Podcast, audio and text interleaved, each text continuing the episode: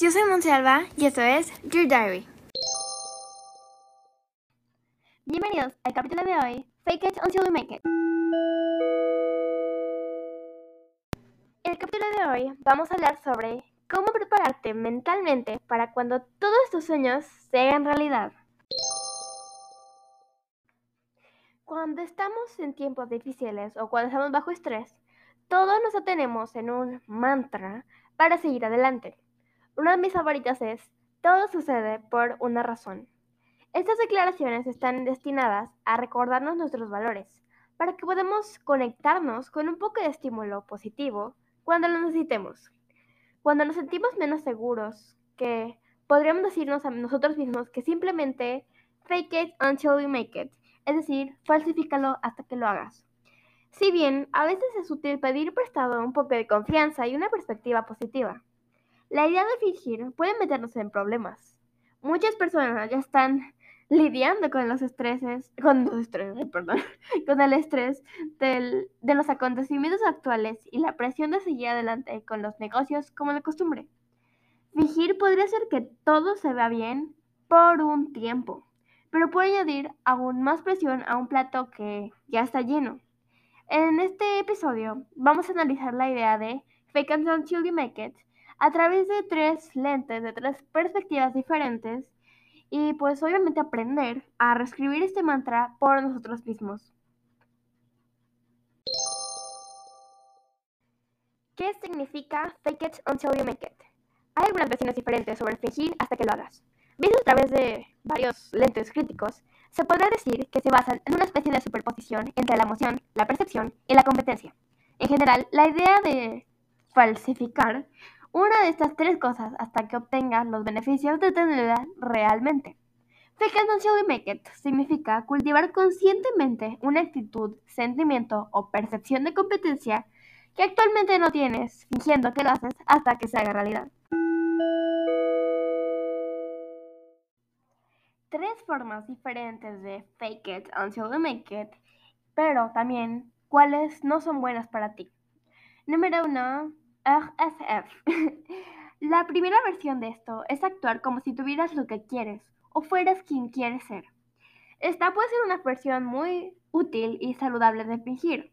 Si bien no hay respaldo científico para el movimiento de la ley de atracción, hay evidencia que la práctica de visualizar cómo aspiras a ser es útil.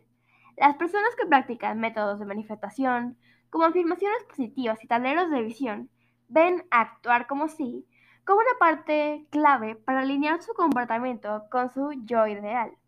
Este tipo de técnicas de visualización son importantes para el éxito en varios campos diferentes. Puede ayudarte a generar confianza, identificar lagunas de tus habilidades y darte el coraje de asumir riesgos que se alinean con oportunidades más grandes.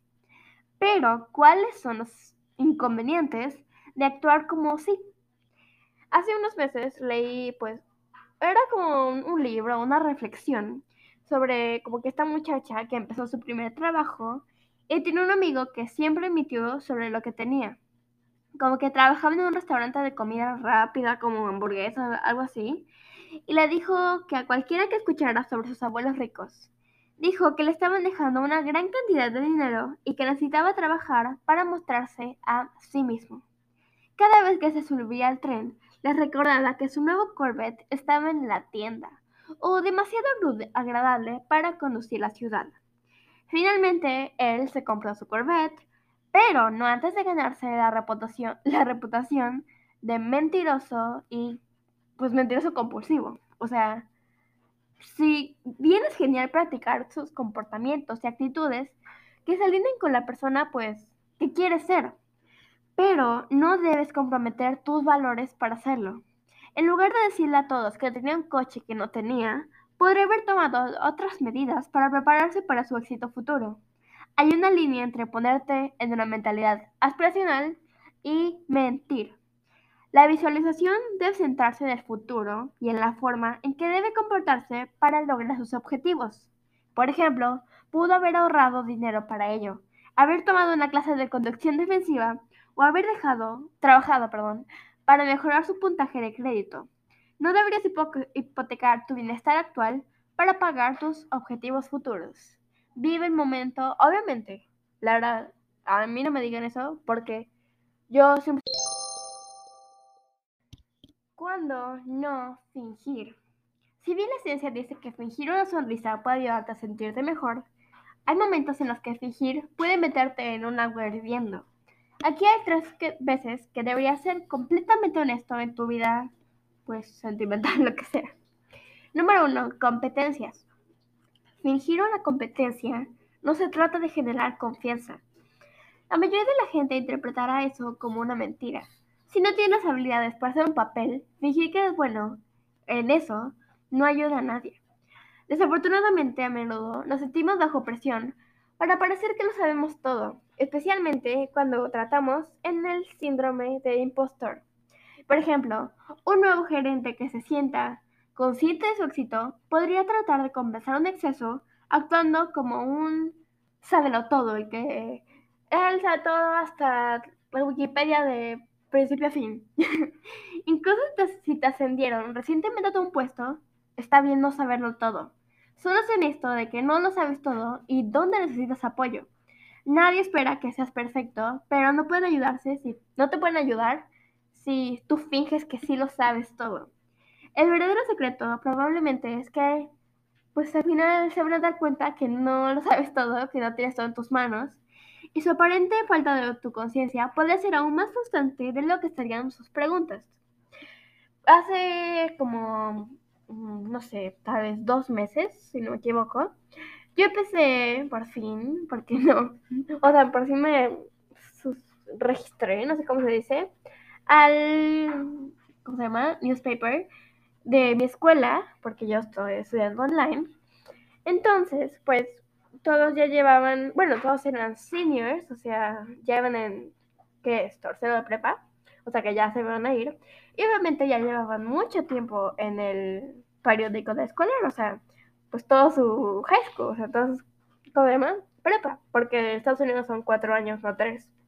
Por eso ya eso es.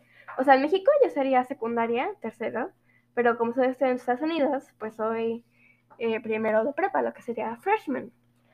Entonces, pues el primer día obviamente está así como que todo el mundo sabe qué hacer, menos los freshmen, ¿no? Entonces, pues está así como que me da pena preguntar, literalmente. Entonces ya dijeron como que, ah, bueno, Panchita va a escribir ese artículo, el otro va a escribir esto, chalala. Obviamente cada quien tiene sus puestos, digamos, hay varios publishers, hay varios escritores, escritores editores, em, esto de, ¿cómo se llama? Diseño gráfico para los, por las fotitos y todo. Entonces yo, bueno, eso fue lo que me inscribió para poder ser una publisher, o sea, la que trabaja en el sitio web. Y pues me da miedo, pero bueno, la dije como que hay, o sea, tienes que intentarlo para poder hacerlo. Y uh, esos niños, súper buena gente, así, que te dicen como que, ay, no te preocupes, o sea, pueden preguntar lo que sea.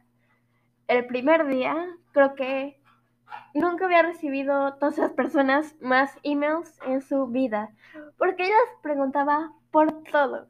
Pero a mí me ellos me contestaban así como que, o sea, mejor que nos preguntes a que, pues no, no pasa nada si lo haces mal, me refiero, pero como que me preguntes a que no lo hagas o no lo quieres hacer porque no lo intentaste y si no lo intentaste es porque no preguntaste. Entonces, pues esta fue mi primera vez siendo publisher hace dos meses. Y como hace unas semanas, como hace como un mes, hace como un mes, ya íbamos a hacer el siguiente issue, como el, nuevo, el del siguiente mes. Entonces a mí me escribieron por privado que les gustó mucho el esfuerzo que hice y, o sea, haciendo pues publisher. Y yo así como que, ah, ok, gracias. y me escribió así como que, como que hablamos nosotros, como el presidente, así, o sea, o sea, el presidente del newspaper, y así como el ejecutivo, lo que sea, que vamos a abrir unos nuevos puestos para poder hacerte, bueno, a, ti y otras personas, otros puestos, claro, y tú vas a ser Head of Publishing, como la encargada de todo lo del sitio web, o sea, ahora yo tengo que ayudar a los que, los que quieren ser publishers, solo una vez, o sea, cuando quieran, pero yo voy a ser forever, no, pero O sea, voy a hacer todo el, todo el año escolar, voy a hacer Head of Publishing y pues si le gusta mi trabajo, obviamente el siguiente año igual, la siguiente, la, la. Ah, bueno, entonces yo me dijeron como que, ay, gracias, prof. Fue mi primera vez como que siendo publishing y ya, ya como que me puedes la jefa pues de, de los, ¿cómo se llama? publicadores, no sé cómo se llama. Y entonces eh, como que, sí, pero preguntaste como que las, no las preguntas correctas, pero digamos que preguntaste lo que no entendías hasta poder llegar a entenderlo, hiciste un excelente trabajo. Obviamente yo no maté toda la granja entera porque no tengo granja, pero todos los pollos estaban en mi mesa. no es cierto. Pero eh, preguntar lo que no sabes al final es lo mejor. Bueno, muchas gracias por sus por escuchar esto. Número dos, expectativas. No finjas que sabes lo que alguien espera de ti cuando no lo haces. Puede que tengas miedo de revelar que no entendiste lo que alguien estaba pidiendo o que no tenías claro cuáles eran los resultados en primer lugar. Ciertamente he dicho que sí a las cosas sobre las que he tenido que hacer preguntas de seguimiento sigilosamente, a pesar de que tenía miedo de que al hacer una pregunta revelara mi propia ignorancia o confusión, me parece mejor hablar. Es mejor hacer preguntas para aclarar que dejar caer, pues, la pelota o lo que sea, porque fingiste haber entendido cuando de hecho no lo hiciste. Es bueno preguntar preguntas, no preguntar preguntas, literalmente. Así que, pues, te alimentas mentalmente, tu corazón, tu autoestima, tu cerebro, todo. Y pues, nunca te van a tachar de tonta o lo que sea por no saber algo, porque obviamente perdón, no sabemos todo, porque si, créeme que si supiera todo, sería millonaria, no estaría en ese planeta. Número 3. Asistencia. Cuando alguien está ofreciendo ayuda, ya sea tutoría, entrenamiento o entrenamiento o cualquier otro de asistencia, no la finjas. Las relaciones de tutoría y entrenamiento se basan en la autenticidad y la vulnerabilidad. Además, esas relaciones son para tu beneficio. No pueden ayudarte si no te conocen. Perdón. Pero esto significa dejar de caer la fachada. Incluso cuando no necesitas ayuda, necesitas y mereces tener un espacio seguro donde puedes decirle a alguien que no te sientes seguro o esta es una de las razones por que la seguridad psicológica es tan importante para construir equipos. Alguien necesita estar allí para guiarte, apoyarte y pues celebrar contigo cuando finalmente lo hagas. ¿Cómo fingir que lo hagas de la manera correcta? No te quedes corto llamándote falso, no lo estás fingiendo, estás aprendiendo y alcanzando un nuevo nivel. Cultivar la mentalidad de un principiante es parte del proceso del crecimiento, así que aquí hay algunas formas de aceptar la incertidumbre hasta que lo consigas. Número uno, no lo estás fingiendo, lo estás practicando. Hay, una diferencia entre fingir y practicar. Cualquier cosa que estemos trabajando para dominar se sentirá incómodo al principio. Replantear estos cambios como trabajar para encajar, encarnar los comportamientos de la persona es la que quieres convertirte. Puede que no sean habituales, pero eso no significa que sean falsos. Continuar practicando hasta que los nuevos hábitos se vuelvan naturales es una forma de poder hacerlo y ya no tener que tener que falsearlo. Número dos, no estás fingiendo, estás pidiendo ayuda. No tienes que hacerlo todo tú mismo y definitivamente no tienes que hacerlo todo perfectamente. Sé claro sobre tus límites y cuando te estás luchando contigo mismo. Pide ayuda, decide lo que debes quitar en tu plato y delega cosas a los demás. Pide orientación, puede parecer contradictorio, pero la investigación dice que las personas que piden ayuda con una tarea desafiante son percibidas como más competentes y efectivas que las personas que no lo hacen. ¿Ustedes creen que Elon Musk o yo que sé, Mark Zuckerberg nunca le pidió, o sea, nunca hizo una pregunta sobre cómo hacer un teléfono o cómo hacer una plataforma para comprar en Amazon? O sea, hacer preguntas eleva tu nivel mental y pues te alimenta como si te comieras un plato lleno de lentejas. que por cierto, las lentejas y yo somos mejores amigas ahora. Siempre, siempre lo hemos sido. Pero es que la verdad me di cuenta que hay muchas formas de hacer lentejas. bueno, pero eso no se hablar de lentejas hoy. Pero haz que preguntar preguntas sean tus lentejas de día a día y que está bien hacer preguntas, está bien no saberlo todo, porque si, no, si supieran todo, créeme que no estaría en este planeta. Y pues obviamente, pues ponte límites, porque los hay. Y no me refiero a que te los pongas, sino que entiendas, comprendas y aprendas a vivir con esos límites que puedes ir a veces como que, uh, no sé, digamos que uh, vas a hacer un triatlón, no, un triatlón no, como que quieres caminar 10 kilómetros y tus límites son de que no, puedo caminar 10 kilómetros. Entonces tienes que aprender a vivir que no puedes caminar 10 kilómetros y tienes que, pues tal vez puedes obviamente romper tu límite y decir, ay, ya no, ya pude caminar 10 kilómetros o al contrario, ya pude caminar 11 kilómetros. Pero siempre hay que aprender a vivir y pues poder alimentar tus límites, ya que pues al final te estás haciendo daño a ti mismo, a tu, pues, ¿cómo se llama? Autoestima, todo, todo. Entonces es muy importante saber nuestros propios límites. Recuerden que está bien no saberlo todo. Y la verdad, le voy a decir esto, sí, sí estoy presumiendo que la verdad ahora yo soy la más experta en álgebra. Sí, amigos, buenos días. No sé por qué me dirán loca, rara, lo que quieran, pero me gusta álgebra. Sí, amigos. Literalmente, me di cuenta que yo usé esto, que tuve que fake it until you make it.